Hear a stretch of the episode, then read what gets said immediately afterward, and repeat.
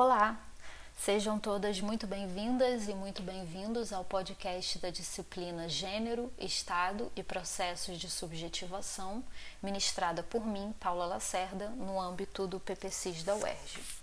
Hoje eu vou falar um pouco sobre o filósofo Michel Foucault, a partir especificamente de uma das suas obras, que é o texto O Sujeito e o Poder, produzido em 1979.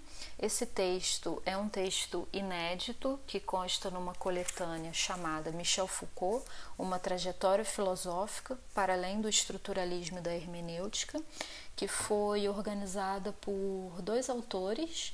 Um dele é o Hubert Dreyfus e o outro é o Paul Rabinot.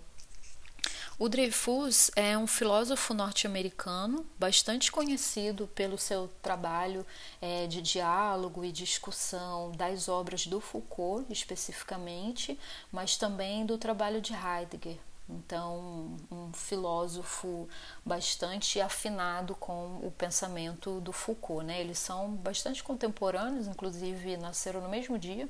O Dreyfus é três anos mais novo que o Foucault, né? ambos nascidos no dia 15 de outubro. E o Dreyfus morreu recentemente, em 2017.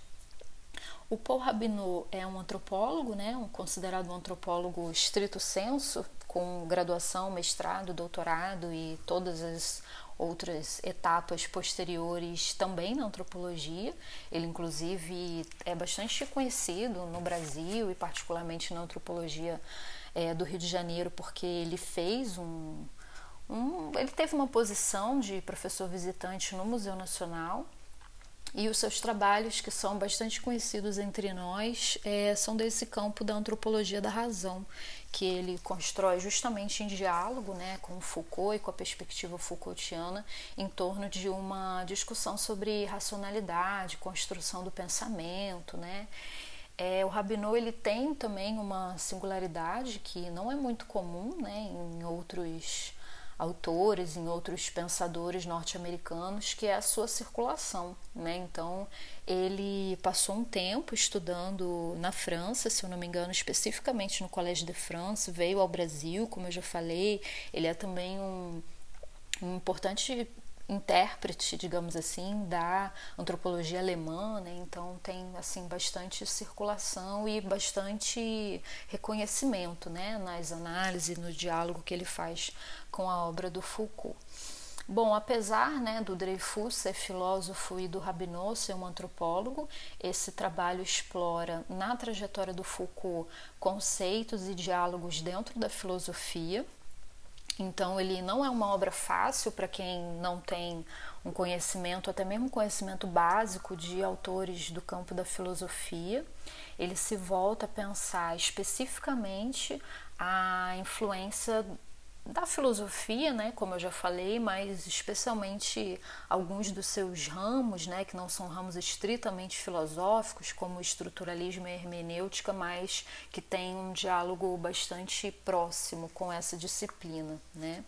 Então, esse é um, um trabalho que apresenta esse texto inédito do Foucault que a gente leu, apresenta também uma entrevista é, com os organizadores, né, o Dreyfus e o Rabinot, que é também bastante interessante, mas o, co o corpo do livro, né, a maior parte do livro realmente foi escrita por esses dois autores, que são é, os organizadores, e esse livro está dividido em duas partes. A primeira parte, que corresponde de certa maneira à interpretação, uma certa interpretação né, que eles fazem do, da, de toda a trajetória do Foucault, todas as obras até então produzidas pelo Foucault, é, estão divididas em duas partes. A primeira foi intitulada A Ilusão do Discurso Autônomo, né, em que eles vão discutir justamente essa, essas primeiras obras em que a questão do discurso ela estava mais central no trabalho do Foucault, e depois a segunda parte está intitulada A Genealogia do Indivíduo Moderno, a Analítica Interpretativa do Poder, da Verdade do Corpo, que corresponde a um segundo momento e a outros conceitos é, do trabalho do Foucault que eu vou falar um pouquinho adiante. Aí só uma informação que eu não falei ainda. Como eu disse, né, o sujeito e o poder foi elaborado em 1979, mas ele está publicado nesse livro de 83, né? E aí, em 1979, é o mesmo ano de publicação da Microfísica do Poder. Então, eu entendo né, que ele já tinha elaborado a Microfísica do Poder quando ele apresentou esse texto né, inédito para esse livro.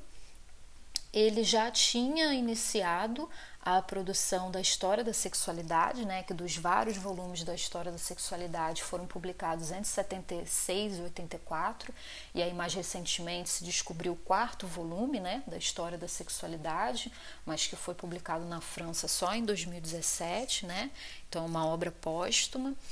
E em relação àqueles cursos no Collège de France, que foram publicados aqui no Brasil, não sei se todos, mas pelo menos a maioria, pela Martins Fontes, né? Tem aquele famoso que é o Em Defesa da Sociedade, mas tem outros volumes também que são famosos, anormais, né? Todos esses são volumes de aula do Foucault. Então, em 79, quando ele produziu esse texto que a gente vai discutir hoje, ele estava justamente é, após o Em Defesa da Sociedade, quando ele já apresenta essas discussões que estão aqui sobre o poder pastoral, é, sobre a própria biopolítica, é, e ele estava entre o curso chamado O Nascimento da Biopolítica e O Governo dos Vivos, que é uma obra também muito interessante do Foucault que eu recomendo. E depois disso tem outros cursos, né? O Foucault é, deu aula até a data do seu falecimento em 1984. Bom, então relacionado aos, às duas linhas de pensamento ou áreas né, do conhecimento científico que os autores dessa obra, que são Dreyfus e o Rabineau, estão interessados, né, como eu já falei, o estruturalismo e a hermenêutica, eles vão apresentar em diálogo com Foucault, né, eles estão todo o tempo em diálogo com Foucault, é que o Foucault não foi um autor estruturalista, nem um autor pós-estruturalista, é, Foucault era avesso né, a classificações, então só por esse aspecto já seria difícil né, ele se identificar com, de alguma dessas maneiras, mas obviamente foi influenciado né, pelo, pelo estruturalismo. Enfim, o estruturalismo foi uma linha não só que é considerado uma das linhas importantes da antropologia, mas também da filosofia, com é, interface com a psicanálise, com a história também, né? Então foi um paradigma bastante importante, né? Como a Sherry Ortner vai chamar atenção num trabalho que ela tem da antropologia após os anos 60. Ela vai dizer que o estruturalismo e o marxismo foram duas influências transformadoras assim para a antropologia no século XX. Mas bom, voltando esses autores então apresentam esse ponto de vista em relação ao estruturalismo e em relação à hermenêutica. Eles vão marcar né, as influências tanto do trabalho de filósofos é, associados a essa a esse pensamento né, que tinha o, principal interesse né, em interpretar textos, né? mas eles vão dizer também que o Foucault vai para além dessa, dessa perspectiva, digamos assim, hermenêutica, porque é mais do que interpretar, ele está propondo uma verdadeira analítica, né?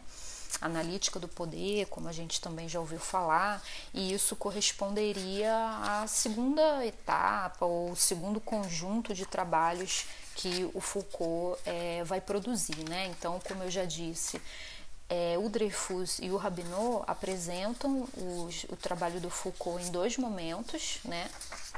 que correspondem a essas duas partes desse livro. São duas partes extensas, né?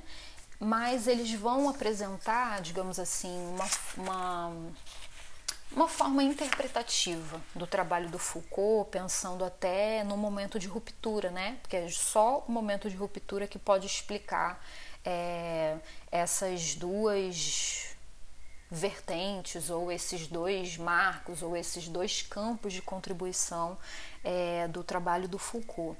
Então, para esses autores, no primeiro momento, a preocupação do Foucault teria sido com o discurso, com as palavras, uma discussão bastante próxima com o campo da linguística, né? Daí também a influência do estruturalismo, né?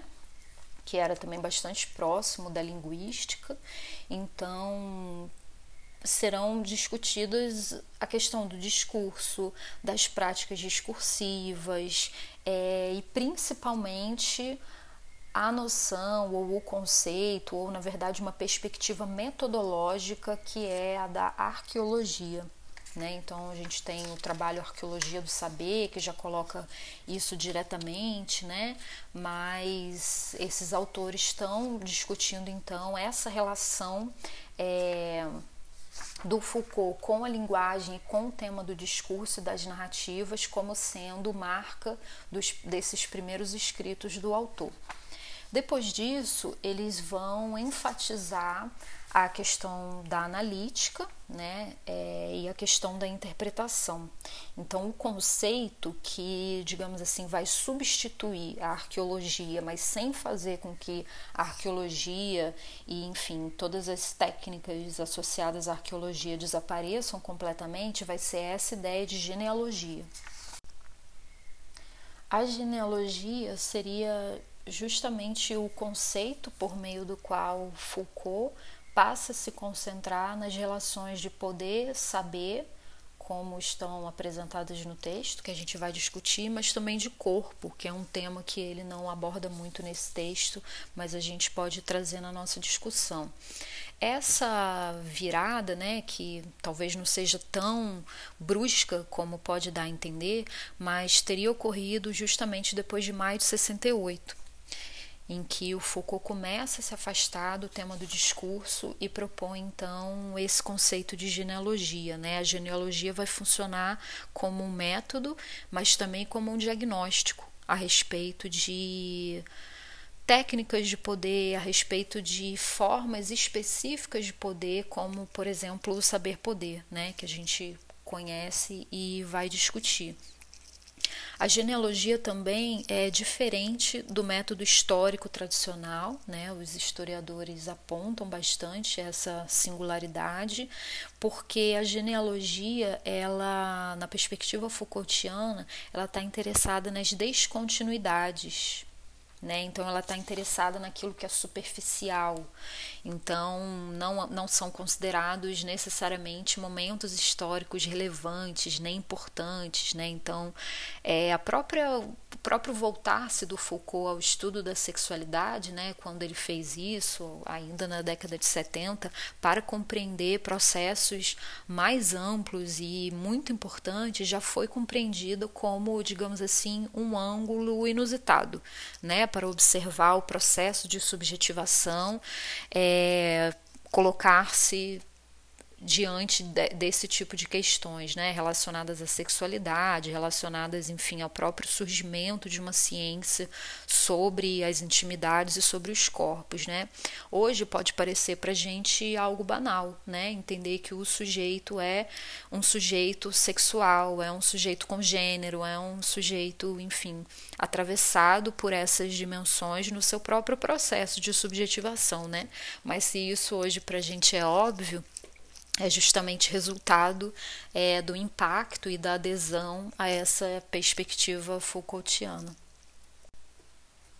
Uma outra forma de chamar atenção para essa dimensão do trabalho do Foucault é dizer que a maioria dos tópicos que ele analisa era constituída de fatos periféricos e relativamente menores na época antiga, né? Isso o Dreyfus e o Rabinot estão dizendo. É, então, isso significa dizer que o Foucault escolheu determinados fatos é, pelos impactos e pelos efeitos que eles apresentavam ter nos dias atuais. Né? E aí tem uma história também, é, desculpe, tem uma relação entre o trabalho do Foucault com a história do tempo presente. Né? De fato, Foucault foi um exímio pensador do seu tempo, dos movimentos sociais e políticos da França, daquele período, com contribuições. É, para o campo do, do, anarquismo, né? Esse também é um, um, um tema bem interessante que a gente depois pode recuperar, né?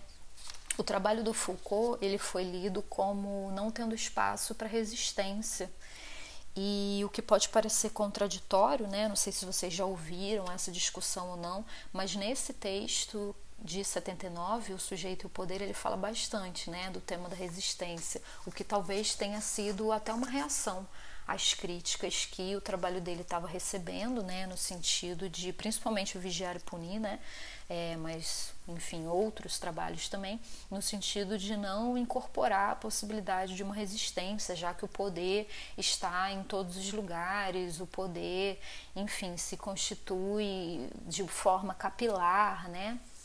E eu acho que se aproximando da obra de Foucault através desse texto, talvez a impressão não seja essa, né? Porque ao mesmo tempo que ele fala de normas regulatórias e por meio das quais são produzidos sujeitos específicos, ele está fazendo uma diferença importante, né, entre o poder e a violência, e ele está apresentando então uma forma, né, uma metodologia é, de compreender o poder. E essa metodologia é justamente através de uma determinada genealogia. Né? Então, que seria mostrar o desenvolvimento de determinadas técnicas de poder que estiveram voltadas para indivíduos, né? E também para seus corpos, né? Então, pensar o poder significa pensar a disciplinariza, disciplinarização e também a docilização de certos corpos, né, que é a discussão que ele vai apresentar no Vigiar e Punir, quando ele vai discutir o tema do suplício, mas que está presente em várias obras, inclusive na história da sexualidade. Bom, creio que essas são as principais considerações. É, não me propus aqui a falar da obra do Foucault ou a trazer pontos de conexão entre o Foucault e outros filósofos, né? Isso seria demais para mim e demais até para os nossos objetivos da aula, mas busquei contextualizar um pouco a produção e acho que até a pergunta que move o autor nesse texto no âmbito dessa desse livro, né? É organizado pelo Dreyfus e pelo Rabinot através de conceitos que os organizadores apresentam, né, como sendo conceitos importantes e trazendo já algumas noções que o Foucault apresenta, não de maneira inédita nesse trabalho, né? Então, acredito que vários dos conceitos que estão presentes aqui e que a gente vai discutir na aula vocês tenham lido, se não nesse texto, mas em outros trabalhos. Né? Então, talvez aqui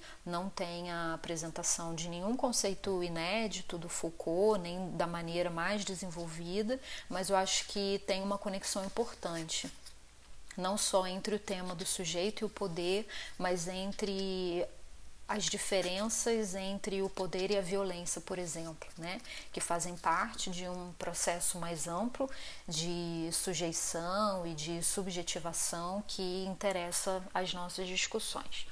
Bom, espero que vocês tenham gostado, que esse áudio tenha sido útil. Até a próxima aula. Tchau, tchau.